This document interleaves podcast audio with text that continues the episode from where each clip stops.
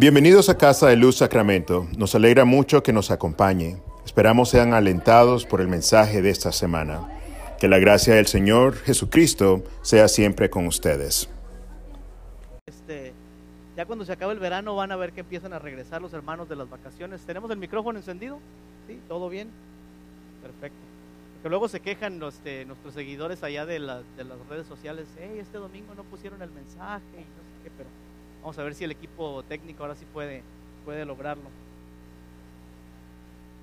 ¿Estamos listos para escuchar la palabra del Señor esta mañana? ¿Sí? ¿Todo listo?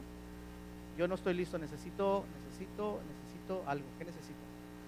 Necesito mi teléfono, pero no sé dónde lo dejé. Bueno, vamos a ir a, segu- a la segunda carta de, de Pedro en esta mañana, el capítulo 2. Segunda de Pedro, capítulo, capítulo 2. ¿Qué le pasaría a mi teléfono? ¿Alguien de ustedes sabe qué le pasó? Segunda de Pedro, capítulo 2. Vamos a estar de los versículos 1 al 10. Ya tenemos un par de, de semanas en la carta de Pedro y vamos a continuar ahí en la palabra del, del Señor, capítulo 2 de la primera carta de Pedro. Vamos a estar en los versículos del 4 al 10.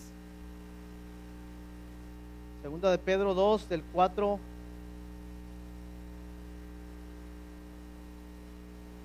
del 4 al 10. Cuando yo estaba más joven, me, inscribieron en una escuela de esas, este, no sé si en, sus países, gracias, no sé si en sus países vieron cómo se pasó disimuladamente por, por detrás para que la cámara no lo agarrara ahí. Pero no fue nada slick, dicen los muchachos, ahí lo vimos todos pasar. Pero gracias. Eh, em, estaba en una de esas escuelas de comercio que hay, son muy, muy comunes en, algunos de nuestros países, donde va uno por dos, tres años y este, le dan un, un- título de, algo, ¿no? Ahí eh, mi, había, mi hermano, eh, mi hermano Manuel, con quien yo vivía, le había dicho yo eh, categóricamente que yo estaba interesado en estudiar filosofía y letras. Y me dijo, ¿y qué le vas a dar de comer a la familia? Me dijo, ¿les vas a dar libros? ¿Les vas a dar este, eh, les vas a leer cuando tengan, cuando tengan necesidades? ¿Qué vas a hacer con una carrera como esa? Me dijo. Y le, y le dije, pues no sé, pero eso es lo que a mí me gusta. Me dijo, mejor métete a estudiar contabilidad, me dijo. Y ahí con eso puedes agarrar un trabajo. Pues han sido los dos años y medios más difíciles de mi vida porque los números no se me dan, no es algo que me agrada. Este, estudiar impuestos y leyes. y- bueno, el, el punto está en que casi forzadamente iba yo a esta, a esta escuela para, para poder prepararme un poco más para mi futuro, porque aparentemente eso de eso de la gente y de, y de usar libros como que no funciona mucho. Pero al final de cuentas aquí estamos, ¿no? Ah, y, y- estaba en esa, en esa escuela y era en, la ciudad de Saltillo donde conocí a mi esposa. Y era todavía yo un joven eh, saliendo de la adolescencia. Y ocurrió algo chistoso en la escuela porque cuando yo este, les dije de dónde era, que era de Mexicali, muchos de ellos pensaron que Mexicali estaba en los Estados Unidos.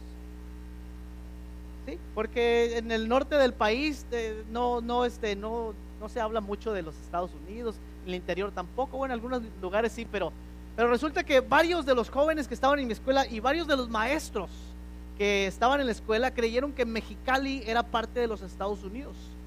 Y entonces yo perpetué la idea de que yo venía a los Estados Unidos, o por lo menos de que había estado muchas veces en los Estados Unidos, y me convertí en una celebridad local ahí en la escuela.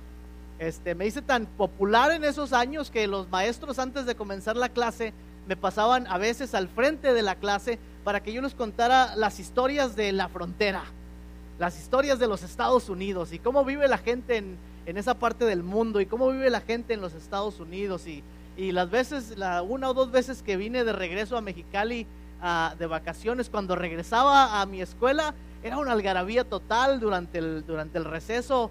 Este, las muchachas no, amor, las nomás los muchachos.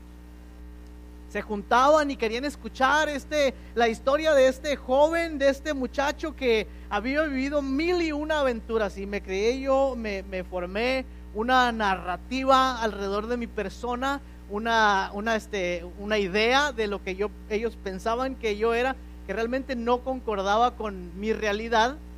Eh, Parte de eso sí concordaba con mi realidad, pero la mayor parte eran este, cosas que yo embellecía para que mi popularidad siguiera creciendo en la, en la escuela, lo cual disfruté mucho por dos años y medio mientras estuve ahí. Pero el punto está en que realmente no era, no era verdadero lo que, era verdad, pero era un poco exagerado las cosas. Y algunas de las cosas pues eran más historias de otras personas que yo había escuchado que de historias propias, pero, pero en ese tiempo pues creé, eh, formé yo esta identidad de un joven que, un joven de mundo que había andado por los Estados Unidos y que había andado por otras partes de la, de la región. Y les platico esto porque a veces, cuando es conveniente para nosotros, a veces adoptamos una, una identidad distinta a la nuestra, ¿no? O a veces este, contamos una historia diferente de nuestra vida, o a veces este, no queremos ser, no queremos ser parte de, de algún grupo, o incluso a veces parte de alguna familia, y cambiamos lo que, cambiamos lo que somos y adoptamos una identidad diferente. Por ejemplo, muchos de nosotros venimos de familias eh, que no pudiéramos, no pudiéramos meter en la lista de las, de las 10 mejores familias del, del, del mundo, ¿no? Y venimos de familias a veces quebrantadas, con un poco de historias vergonzosas, y a veces queremos apartarnos un poquito de, de nuestra familia, a veces este, ah, nuestra identidad de, de, dónde venimos o lo que hemos, lo que hemos hecho con nuestra vida nos, nos crea un poco de conflicto y, y, a veces adoptamos por tomar una identidad que, que no es la nuestra, pero que nos conviene, porque no queremos identificarnos con cierto grupo, o no queremos que se nos tilde de alguna cosa, o no queremos que la gente sepa que hemos pertenecido a, a cierto, a cierto lugar. Y la, el pasaje que vamos a ver hoy tiene mucho que ver con la identidad de los cristianos que estaban siendo perseguidos en, en el tiempo en que Pedro escribe la carta. Uh, estoy seguro que muchos de ellos enfrentándose a las pruebas y a las dificultades, a la persecución, incluso a la muerte, Uh, es un hecho histórico que en ese tiempo muchos, muchas personas que habían abrazado la fe, muchos cristianos decidieron abandonar la fe. De hecho, en la iglesia, el primer, el primer cisma que se creó en la iglesia, la primera crisis grande de la iglesia fue qué hacer con aquellos que rechazaron el martirio y, negaron su fe. Fue una crisis muy grande en los primeros años de la iglesia, ¿no?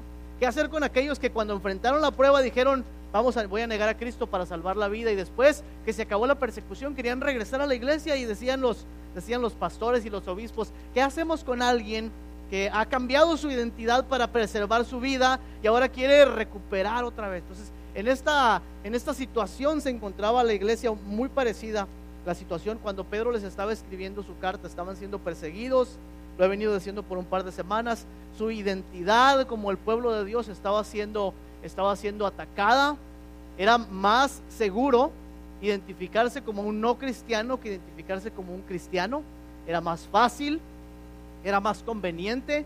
Y entonces en, el segundo capítulo de la carta de Pedro, él, él empieza a animarlos otra vez con esta idea de quiénes son ustedes, quiénes son ustedes en Cristo. ¿Quiénes son el pueblo a quien Dios ha llamado? ¿Qué, qué tipo de personas son ustedes? Es que vayan conmigo rápidamente a la escritura, que eso es lo que vamos a, eso es lo que vamos a ver hoy. Empezando en el versículo 4 del capítulo 2, dice, Cristo es la piedra viva, rechazada, pero escogida y ante Dios. Al acercarse a Él, también ustedes son como piedras vivas con las cuales se está edificando una casa espiritual. De este modo llegan a ser un sacerdocio santo para ofrecer sacrificios espirituales que Dios acepta por medio de Jesucristo. Y sigue el texto leyendo, así dice la escritura, miren que pongo en Sión una piedra principal escogida y preciosa, y el que confíe en ella no será jamás defraudado. Para ustedes los creyentes esta piedra es preciosa, pero para los incrédulos la piedra que desecharon los constructores ha llegado a ser la piedra angular y también una piedra de tropiezo y una roca que hace caer tropiezan al desobedecer la palabra para lo cual están destinados. Y luego tenemos este pasaje muy famoso que muchos de ustedes han leído en muchas ocasiones y a veces lo tienen en su casa en algún cuadrito, algo dice, pero ustedes, es decir, aquellos que han creído en el Señor Jesucristo, ustedes son real sacerdocio, son una nación santa, son un pueblo adquirido por Dios para anunciar las virtudes de aquel que los llamó de las tinieblas a su luz admirable. Ahora, lo que pasa es que a veces la escritura, la Biblia, utiliza imágenes muy poco comunes para referirse o para darnos la idea de lo que está hablando. La imagen que Pedro utiliza aquí en los primeros versículos es una imagen rara, porque las piedras, las piedras no son, no son este, organismos vivos, ¿verdad que no? ¿Alguna vez usted ha visto una piedra con pies, con, con patitas que se muevan, con manos, respirar? No, las piedras están muertas. Las piedras no tienen vida, pero esta piedra de la cual eh, Pedro está hablando es una piedra viva. Es una piedra no como nos estamos tal vez imaginando una roca o algo así. Es, es, una piedra de construcción. Pedro está hablando de una piedra que, de un bloque que se utiliza para la construcción de edificios. Y dice Pedro que esta piedra, esta piedra angular, esta piedra está viva. Ahora, si ustedes toman eh, este texto por lo que es, el simbolismo de lo que es, la piedra angular que representa en un edificio. Firmeza, por fundamentos, fortaleza, este, estructura. Entonces lo que Pedro está diciendo al hablar acerca de Jesucristo como la piedra angular está hablando acerca de que Cristo nos provee con la firmeza, con la estructura, con, con, el fundamento para nuestra vida. Pero no solamente eso, Cristo es la base del el nuevo templo de Dios. Cristo es la base del templo de Dios, que es un templo espiritual, no es un, no es un templo físico. Pero la piedra también está viva. Lo cual quiere decir que esta piedra angular tiene las cualidades de Cristo. Es una piedra que está llena de vida, una piedra que está llena de compasión, una piedra que está llena de luz. Es decir, que Pedro mezcla esta imagen de lo, de lo inanimado de la piedra, de lo fuerte de la piedra, de lo fundamental de la piedra, con la vida de Cristo. Entonces Cristo es una, una roca que nos fortalece con compasión y con amor. Cristo es esta, esta firmeza en nuestras vidas que a la vez es ternura y a la vez es amor. Cristo es esta, e, e, esta piedra masiva que es la, el, el, fundamento del pueblo de Dios, pero a la vez también es esta, este amor masivo hacia el pueblo de Dios, el pueblo imperfecto de Dios. Así es que Él mezcla lo fuerte y duradero de la piedra con lo tierno y con lo compasivo. Y dice que esta piedra, vean el texto otra vez, el 4, esta piedra fue rechazada por los hombres. Es una clara referencia a la vida del Señor Jesucristo en la tierra. La Biblia nos dice que Jesús en Juan capítulo 1 dice, a lo suyo vino, ¿y qué más? Y los suyos no le recibieron. ¿Qué es lo suyo? Lo suyo es el mundo, porque está hablando de la encarnación de Jesús. Dice que en el principio era el verbo, el verbo era con Dios, el verbo era Dios. Después habla que el verbo se hizo carne y habitó entre nosotros. Dice, este verbo vino a lo suyo, es decir, vino al mundo, a los hombres, a la humanidad, y lo suyo no, no le recibió. El Señor Jesús también fue rechazado por su pueblo. Vino a los judíos primeramente y los judíos le rechazaron. Fue rechazado como Mesías, fue rechazado por aquellos que buscaban construir una casa para Dios, por aquellos que querían ser el templo de Dios y el pueblo de Dios. Pero también fue rechazado por los poderes de su tiempo. Los romanos rechazaron a Jesús, los judíos poderosos, religiosos, rechazaron a Jesús, los ricos y los poderosos rechazaron a Jesús. Así es que Jesucristo es esta piedra que ha sido rechazada por los hombres. Y recordando que Pedro le escribe a una iglesia en el exilio, a una iglesia perseguida, estas palabras tienen todavía más peso. Que decía yo la semana pasada que una de las cosas que nos ocurren cuando estamos siendo perseguidos o estamos siendo atacados o estamos atribulados es que nos preguntamos por qué nos ocurren estas cosas, cuándo terminará esta persecución, por qué no podemos vivir en el mundo en paz, por qué no tenemos podemos tener la felicidad que otros parecen tener. Entonces, lo que Pedro les recuerda otra vez, en contra de lo que nosotros muchas veces pensamos que es la felicidad, les recuerda que la característica principal de seguir a Cristo son sus padecimientos. Ustedes, ustedes dice, son, son parte de este edificio del cual Cristo es la piedra angular, pero esta piedra fue rechazada por los. Es decir, que lo, que lo que Pedro hace es recordarnos que la característica principal del ministerio de Cristo es el sufrimiento, el rechazo. Esto es muy interesante, especialmente para, para los que vivimos acá en los Estados Unidos, porque el, sufrimiento es algo que está, o, queremos que esté muy alejado de nosotros. ¿Se dan cuenta que de hecho vinimos a este país porque veníamos huyendo del sufrimiento? La gran mayoría, no todos, pero. No es una cosa mala, no estoy diciendo que eso. Lo que estoy diciendo es que los Estados Unidos ha, creado esta, esta idea de que la, seguridad y la prosperidad económica y, este, y, la, y, la, y, la, y la comodidad son los valores más importantes. Pero, pero están en contradicción con, el, con la identidad de Cristo, que para Cristo los, las características más importantes tienen que ver con sus padecimientos. Toda la Biblia habla de los padecimientos de Cristo. Isaías 53 es un poema acerca de los padecimientos de Cristo que fue atado como una oveja, que fue llevado al matadero, que, no, enmudeció, que no abrió su boca, que antes de que, antes de que, de que pudiera decir algo fue, fue cortado de, entre, los, entre los Toda la, escritura nos apunta hacia los padecimientos de Cristo. Ahora, a ninguno de nosotros nos gusta pensar en esto. Nos gusta pensar más en el mensaje alentador, en los siete pasos para la felicidad, en cómo hacerle para resolver nuestros problemas cosas de las cuales la Biblia también habla. La Biblia también nos habla acerca de estas cosas, no, no solamente nos da un pasaje oscuro de lo que es la vida, pero, pero nos dice que la respuesta a esas cosas no son, no son un ABC, la respuesta al sufrimiento es Jesucristo. No nos dice que los siete pasos para la felicidad este, son hacer esto y esto y esto. Dice, el camino a la felicidad es llegar a Cristo. El camino a la prosperidad es llegar a Cristo. Es decir, que la escritura tiene una flecha enorme que apunta todos los conflictos de la humanidad a una persona. Y, en la cruz, en la cruz, ahí, ahí llega la flecha y dice, aquí se cumplen. Aquí se llevan a cabo, aquí terminan, aquí toman su lugar, aquí se entienden los sufrimientos, el pecado, la desesperación, la violencia, la injusticia de la humanidad, porque todos esos caen sobre el Señor Jesucristo, ¿verdad? Entonces decimos, entonces le recuerda Pedro esto a ellos, porque como a ellos y como a nosotros no nos gusta pensar en esto, nos gusta más, como decía, hace un momento, el mensaje alentador, nos llama más la atención a las buenas promesas de la Biblia que están ahí también. Pero la Biblia, a pesar de que contiene estas cosas, contiene también mucho más acerca de esta contradicción de la fe en el mundo que son los padecimientos de Cristo. Ahora les pregunto, si no me creen que esto es verdad, les pregunto, ¿cuántos de ustedes experimentaron pruebas que no habían tenido nunca antes en su vida después de haberle entregado su vida a Cristo? Y, una de las primeras preguntas que nos surgen es, oye, a mí no me pasaba esto antes. Antes yo podía estar bien con mi familia, me iba a los parties con mis, con mis hermanas, este, andaba de aquí para allá. Nunca nadie me criticó por mi carácter y ahora de repente me llaman que santurrona, que ahora que tú nomás te la pasas en la iglesia, que esto y que el otro y que nomás quieres leerla. Y de repente no tenía yo esa experiencia y ahora, ahora tengo una experiencia. Nunca me criticaron por ser, por ser este, una persona que le gustaba que le gustaba decir cualquier cosa, pero ahora me critican porque dicen que yo no quiero, yo no quiero hablar ni ofender a nadie, que me siento más, este, más importante que los demás. Nunca me criticaban cuando, cuando me gustaron, cuando me gustaron tres, cuatro, cinco mujeres al mismo tiempo, pero ahora que quiero serle fiel a mi esposa, me dicen mandilón, me dicen que ahora ya me domaron.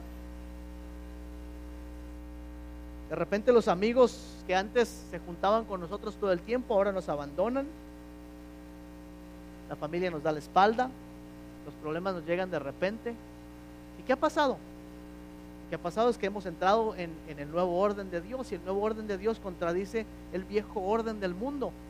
Y la característica principal de la vida cristiana entonces es el padecimiento de Cristo. Ahora, no estoy diciendo que hay que sufrir para amar a Dios, eso es lo que estoy diciendo. Lo que estoy diciendo es que si amamos a Dios vamos a sufrir. Es casi lo mismo. O sea, no vamos a buscar sufrir para amar a Dios. Si buscamos amar a Dios vamos a sufrir. Y por eso siempre digo, aquí es donde los, aquí es donde las personas tenemos que tomar con seriedad el mensaje de Cristo. Porque este es el mensaje de Cristo. Si buscamos amar a Dios, vamos a estar en contradicción con el mundo en que vivimos. Identificarnos con Cristo, escuchen bien esto, identificarnos con Cristo nos, nos pone en la misma categoría que de Cristo. Ahora, el versículo dice que Cristo es la piedra que fue rechazada por los hombres.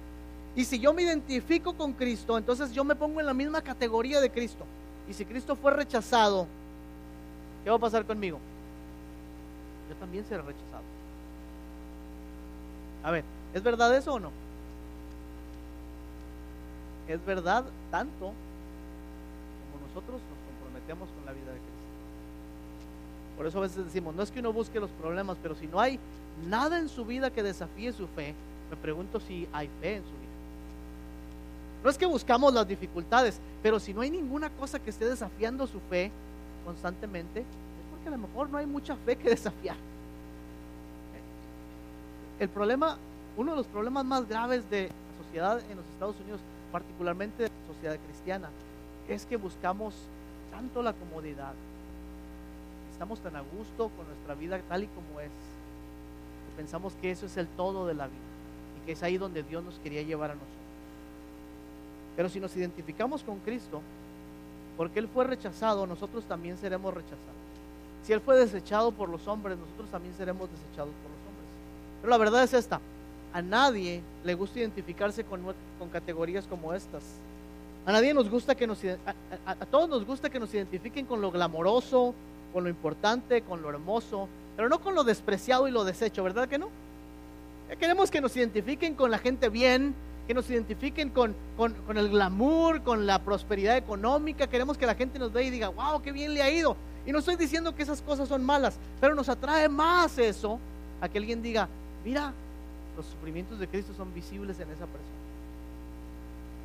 Nos gusta más identificarnos con las cosas grandiosas y brillosas que con los padecimientos de Cristo. Me acuerdo que en mi torpeza cuando era yo niño, un adolescente, me daba un poco de vergüenza que mi madre llegara a la escuela yo estaba. Les digo esto con vergüenza también, pero con, con, humildad. Porque yo no quería que, que supieran que esa mujer con vestiduras pobres, esa mujer con aspecto indígena, ajada por el trabajo, con manos ásperas, esa mujer poco elocuente que, que no sabía cómo hablar con otros, quería que la gente supiera que ella era mi madre. Ahora que soy más viejo y que soy menos tonto de lo que fui antes, me doy cuenta que esa mujer era una, era una guerrera en cuerpo y en espíritu. Y, a veces quisiera regresar en el tiempo y identificarme con aquella, con aquella mujer pobre y, y ajada en su rostro y maltratada. Y a veces digo, ojalá llevara yo en mi rostro más de sus arrugas, Ojalá llevara en mis manos más de su aspereza, ojalá, ojalá tuviera más de su aspecto humilde, más de su apariencia pobre. Así tal vez pudiera tener más de su confianza en el Señor, tal vez pudiera tener más de su entrega a otros y de su amor por Dios. Sí, porque cuando yo estaba joven no me gustaba identificarme con esa persona. Pero ahora me doy cuenta que era un orgullo tener una persona así Y a veces está esta contradicción nos pasa con el Señor Jesucristo. Porque quisiéramos identificarnos con las cosas grandiosas de la vida, con el poder, con las riquezas. Y miramos a nuestro Salvador en la cruz. decimos, yo no sé si, no sé si yo quiero seguir a un, a un Mesías sufriente. Vivimos en una cultura que pone demasiado énfasis, casi enfermizo en la aceptación de otros. ¿Se han dado cuenta de eso? Vivimos por los likes y los loves. Nuestra, nuestros, nuestras, nuestras, la mayoría, no siempre, pero la mayoría de nuestras fotos en, el, en el social media y de nuestros posts que ponemos en, en, esos lugares, la mayoría de las veces, si estoy incorrecto, díganmelo. Pero no es cierto que la mayoría de las veces los ponemos pensando a ver a cuántas personas les va a gustar lo que ponemos. ¿Cuántos van a ver mi video en el Facebook esta vez? Ahorita que termine la predicación me voy a ir a ver a mi teléfono si ya tengo más de 30, 40 views a ver si alguien le hizo like, a ver si alguien le puso un comentario. Estamos obsesionados con la aceptación de otros. Estamos obsesionados porque otros digan, wow, qué bonito. ¿Saben que una, una, un asunto que se ha creado eh, eh, en, la cultura en que vivimos hoy es que la gente, la gente fabrica, por ejemplo, en los, medios sociales, fabrica una vida que no tiene. Y uno los mira y dice, mira, qué bonito vive mi, mi sobrina, tiene una, una vida tan hermosa, siempre tiene estas fotos muy lindas y y un cuerpazo porque siempre se toma los selfies así. ¿Y qué pasa entonces? Que, creamos, formamos una, una idea de algo que nosotros no somos. ¿Por qué? Porque anhelamos que alguien, que alguien diga, wow, mira, yo quiero ser como esa persona. Déjame, le doy un like. Wow, qué bonita vida tiene. Tal vez pudiera yo tener algo como eso. Queremos que otros nos acepten en sus círculos, que nos consideren como personas importantes. Los hispanos buscamos una asimilación en esta cultura, más que todo, no porque no nos guste la nuestra, sino porque nos sentimos rechazados por, por, la, por la cultura principal. No es porque no me gusten los tacos y los frijoles, es porque, es porque a los güeros no les gusta eso. Bueno, sí les gusta, pero, pero, pero yo quiero que me acepten ellos y así es que estoy dispuesto a dejar un poquito de, lo mío. La, la asimilación especialmente para nosotros, la asimilación no significa abandonar nuestras raíces. Esa no es asimilación. Eso es rechazo. Asimilación significa entender la otra cultura, entender nuestra cultura y entender quiénes somos nosotros en medio de las dos culturas.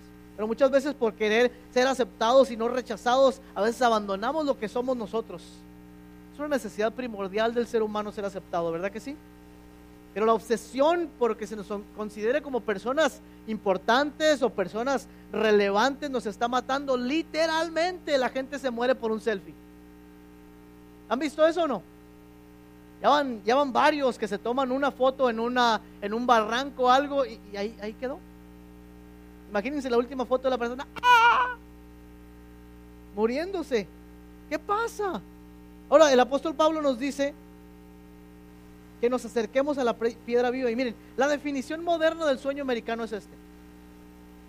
Gastar dinero que no tenemos, acumular cosas que no necesitamos para impresionar a personas que no conocemos. Gastar dinero que no tenemos. A ver, digan amén si es verdad, si no es verdad no lo digan. Comprar cosas que no necesitamos para impresionar gente que no conocemos que cuando el vecino vea lo que yo tengo también diga, wow, este le está viendo bien. Cuando digo no conocemos, no me refiero a que no nos conocen, pero que gente con quien no tenemos una relación en nuestra vida. El apóstol, el apóstol nos dice que nos acerquemos, que nos identifiquemos con esta piedra que los hombres desecharon. Ahora vean esto, pero dice, pero esta piedra que los hombres desecharon es escogida y preciosa para Dios.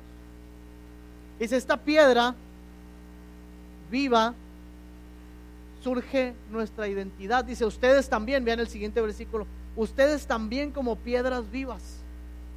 O sea, de la, de la identificación con Cristo sale nuestra identidad. Cristo es una piedra rechazada por los hombres y nosotros también de alguna manera. Cristo es una piedra viva y la escritura dice, ustedes también como piedras vivas. Es decir, como reflejos de la fortaleza, del amor, de la entereza, de la fidelidad, de la firmeza por la gracia del Señor en nosotros. A veces en tiempos difíciles podemos llegar a pensar que nuestra identidad está más en ser aceptados por algún grupo de personas o por alguna persona. No puedo imaginarme a estos cristianos diciendo, si tan solo los romanos supieran las buenas personas que nosotros somos. Si tan solo el emperador supiera lo mucho que aportamos al imperio, cuántos taxes pagamos, cuánto trabajo hacemos. Si tan solo se dieran cuenta de lo valioso que somos. ¿Saben qué? Muchos de nosotros corremos el riesgo de comprometer nuestra verdadera identidad en Cristo para ser aceptados por el mundo. Déjenme decir esto otra vez. Muchos de nosotros corremos el riesgo, corremos el riesgo de comprometer nuestra identidad en Cristo para ser aceptados por otros. Si nadie nota que soy diferente, nadie me va a rechazar. Si me comporto igual que los demás, nadie se va a dar cuenta que soy distinto. Si hago lo que los demás hacen, es más probable que los demás me acepten. Y a veces la iglesia, a veces la iglesia incluso como, como un todo, como un cuerpo, a veces la iglesia toma su identidad de las cosas de este mundo. lo voy a decir otra vez. La crisis, de la, la crisis histórica de la iglesia evangélica en los Estados Unidos en este momento es que toma su identidad de los poderes de este mundo. No nos dejemos engañar. Porque cuando e, es un, es un peligro, es un peligro muy grande cuando, gracias hermano, es un peligro muy grande cuando la iglesia y el cristiano quiere tomar su identidad de las cosas de este mundo. ¿Por qué? Porque lo que pasa con nosotros es que perdemos nuestra esencia, perdemos la esencia de lo que nosotros somos. Cada vez que comprometemos nuestros valores, cada vez que cada vez que nos vamos por nuestras preferencias políticas, cada vez que ignoramos las necesidades del pobre, cada vez que nos mezclamos con el mundo, cada vez que hacemos eso, lo único que va pasando con nosotros es que vamos perdiendo la esencia de nuestra verdadera identidad. Dejamos de ser como Cristo para convertirnos más como lo que somos en este mundo. traje algo por acá, creo que me falta una cuchara. No sé si me puede conseguir una, cuchara rápida. Esta mañana les quiero dar un, un treat a cada uno de ustedes.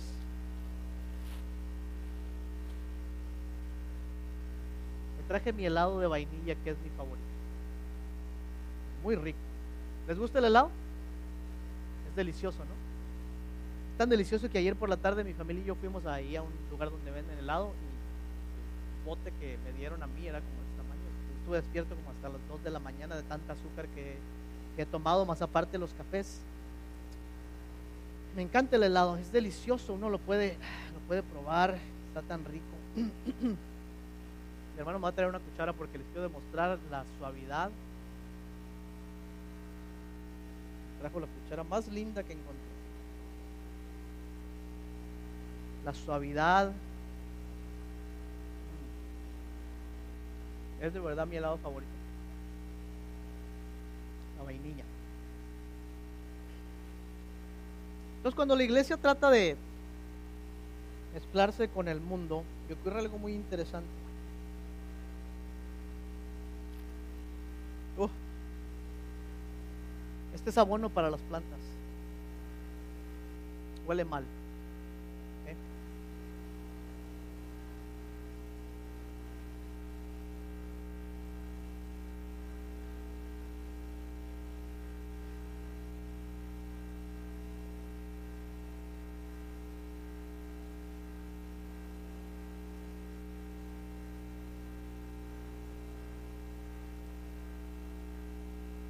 ¿Alguien gusta?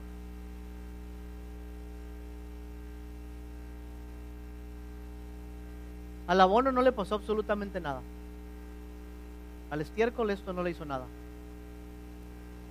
Pero al helado lo echó completamente a perder. Si cuando, cuando comprometemos nuestra identidad en Cristo y mezclamos nuestra vida cristiana con las cosas de este mundo, al mundo no le pasa absolutamente nada. Así como al abono o al estiércol no le pasó nada con el helado. Pero el helado pierde toda la esencia. Completamente. Pero el peligro que usted y yo corremos cuando nos mezclamos con las cosas de este mundo es que terminemos completamente inefectivos para la obra de Dios y para el trabajo de Dios. Por eso el apóstol Pablo dice, ustedes también, perdón, Pedro, ustedes también dice, como, como piedras vivas, acérquense al Señor. No se mezclen con las cosas de este mundo. Ustedes también son para Dios escogidos y preciosos. Ustedes también son esa parte que Dios ha llamado. Porque en la persecución o en la prueba o en la lucha o nada más en la comodidad de este mundo podemos llegar a pensar o a creer que nuestra identidad está basada en esas personas, pero no lo está. Cuando el, helado se mezcla, cuando el helado se mezcla con el estiércol, al estiércol no le pasa nada. Pero al helado le pasa absolutamente todo. Lo pierde todo. La escritura nos dice que la piedra que los hombres, la piedra que los hombres rechazaron, ya le voy a dar aquí a mi hermano que me ayude porque la piedra que los hombres rechazaron, dice, ha llegado a ser la cabeza del ángulo. La piedra que los hombres desecharon es escogida y preciosa para Dios. Ahora, en el mundo en que vivimos ahora, incluso en el clima político en que vivimos ahora, a veces sufrimos de rechazo, a veces sufrimos de, discriminación, a veces sufrimos de criminalización, lo que sea. Pero a la vez Dios está haciendo algo muy grande a través de la iglesia hispana en los Estados Unidos. ¿Cuántos de ustedes vieron esta semana, hablando de las redes sociales, un post que puse ahí acerca de, la evangelización de los Estados Unidos por los hispanos? Eh, llevo o no llevo años diciéndoles eso. Háganme sentir bien, hermanos. Acéptenme. Llevo años diciéndoles que, que los hispanos somos, somos el panorama de la iglesia evangélica en los Estados Unidos. Que la iglesia se va a ver como esto aquí en los Estados Unidos en los próximos años. Entonces, ¿qué tal? ¿Qué tal si lo que Dios está haciendo, en lugar de librarnos de nuestros problemas, en lugar de librarnos de nuestros dolores, en lugar de librarnos de nuestras preocupaciones, qué tal si lo que Dios está haciendo es tomando lo, lo pobre del mundo y lo menospreciado del mundo y lo vil del mundo para manifestar su gracia y su amor y su misericordia. Porque saben que un pueblo perseguido también puede ser un pueblo elegido. Un pueblo perseguido también puede ser un pueblo elegido. Dios tiene esta cosa, Dios siempre toma lo, lo, lo más débil del mundo, ¿se dan cuenta de eso? Y lo más débil de nosotros, para mostrar su poder y su gloria, porque éstas se muestran en su debilidad. Su omnipotencia se demuestra en su amor, en el poder de su amor, su soberanía, en el alcance de su gracia, su sabiduría. Es la locura para que no, no, no, no creen en Él. En el Evangelio podemos ver claramente que esta es la manera como Dios opera más en nosotros. Porque el Evangelio nos muestra que Cristo, nuestro Señor, vino a morir en debilidad por nuestros pecados. El Evangelio es la clave de todo, porque el Evangelio nos dice exactamente lo que nosotros estamos, no estamos dispuestos a entender, que es en las debilidades y en las pruebas, en el sufrimiento, en el dolor, en la debilidad, donde Dios muestra más su poder entre nosotros. Cristo, el Hijo de Dios, murió en la cruz por nuestros pecados, murió en debilidad por nuestros pecados, para darnos vida eterna, pero en debilidad. ¿Cuál es nuestra identidad entonces como pueblo de Dios? Ya termino, hermano. ¿Qué somos nosotros? Veamos el versículo 9 y 10. Ya lo leímos hace un momento. El versículo 9 y 10 nos dice que nuestra identidad va más allá de una identidad personal. Dice, ustedes son real sacerdocio, nación santa, pueblo adquirido por Dios para anunciar las virtudes de aquel que los llamó de las tinieblas a su luz admirable. Nuestra identidad va más allá de lo que queremos hacer con nuestra vida. Va más allá de nuestras afiliaciones políticas, de nuestros deseos, de nuestras agendas, de nuestros sueños personales. Cualquier cosa en la que nosotros invirtamos en esta vida, que es solo para nosotros, no tiene valor para el reino de Dios. Entonces, ser el pueblo de Dios, escuchen esto, significa tomar nuestra identidad, encontrar nuestra identidad en Cristo Jesús. Esos dos versículos que acabamos de leer son realmente una descripción de Cristo que se aplica a nosotros. Cristo es el real sacerdote. Cristo es el santo de Dios. Cristo es realmente el único que puede decir que es el elegido de Dios. Pero nosotros tomamos de Él para ser sacerdotes también y para ser una nación santa y para ser un pueblo adquirido por Dios. Nosotros tomamos de, este, de, de esta majestad de Cristo y de estas virtudes de Cristo para presentarlas también al mundo. El gran propósito de Dios al salvarnos, escuchen esto, no fue llevarnos al cielo. Esa es una, esa es una, esa es una parte secundaria de la razón por la cual Cristo nos salvó. La razón fundamental por la cual Dios nos ha salvado en Cristo Jesús es para formarse un pueblo para sí mismo. Es para formarse un pueblo para sí mismo. Así es que nosotros también, como seguidores del Mesías, nos convertimos en un linaje escogido. Nos escogimos también en un real sacerdocio. Somos una humanidad alterna o una alternativa en la humanidad Presentamos a Dios a quienes no le conocen, somos también sacerdotes. Fue lindo esta, este viernes que estuvimos en el parque, fue hermoso ver a nuestros hermanos adultos y a los jóvenes eh, tratar de hablar con la gente ahí y, este, y dejar que algunos abrieran su corazón. Como representantes de Dios en esta, en esta tierra, en esta humanidad, anunciamos las virtudes de Cristo, de la misma manera como Cristo anunció las virtudes de Dios. Así es que esta, esta identidad también significa que tampoco significa que tendremos el reconocimiento o el poder o la influencia en la sociedad. Más bien significa que vamos a estar siempre en los márgenes. Siempre vamos a ser los que están rechazados por los demás. Porque ese es el mensaje del Evangelio. Es más, de hecho me asusta cuando el cristianismo quiere tomar el primer lugar en la sociedad. Porque le va a pasar lo que al helado con el estiércol. Entonces, ¿qué pasa con nosotros? Debemos reflejar la belleza de Cristo, pero tal y como el Señor ha reflejado. Es que les animo en esta mañana a permanecer fieles al Señor en medio de las dificultades. Les exhorto a, a no amoldarse a este mundo, a no mezclarse con este mundo ni acoplarse a sus deseos para no perder la esencia de lo que somos como el pueblo de Dios. Y buscar más bien ser un pueblo que agrade a Dios que proclame, como dice la última parte del versículo, las virtudes de aquel que nos llamó de las tinieblas a su luz admirable. Invito que nos pongamos de pie en esta mañana para terminar ya con este momento, en este momento orando. Parte de nuestra adoración a Dios cuando estamos reunidos aquí en, como iglesia es entregarnos a Él. Si cada domingo que usted venga aquí, por lo menos mientras yo estoy predicando, cada domingo que usted viene a escuchar la predicación, va a escuchar el Evangelio de Jesucristo. El Evangelio es un evento continuo en nuestras vidas, no es creer una vez y ya, es algo que nosotros creemos constantemente. Debemos constantemente predicarnos el Evangelio nosotros mismos para continuar en el poder del, Evangelio. Si usted está aquí hoy, ha escuchado la predicación del Evangelio, está siendo invitado por el Espíritu Santo a entregar su corazón, su vida entera al Señor Jesucristo, para seguirle, para amarle, para tomar su identidad completamente. Así es que no deje pasar esa oportunidad hoy. De Cristo que llama a su vida y lo invita una vez más a acercarse a Él, la piedra viva, y tomar toda su identidad únicamente de Él. Oramos en el nombre del Padre y del Hijo y del Espíritu Santo. Y te pedimos, nuestro buen Dios, tú que has hablado a nosotros por la predicación de tu palabra, tú que has intercambiado un mensaje a nuestros corazones que va mucho más allá de lo que el predicador pudo decir.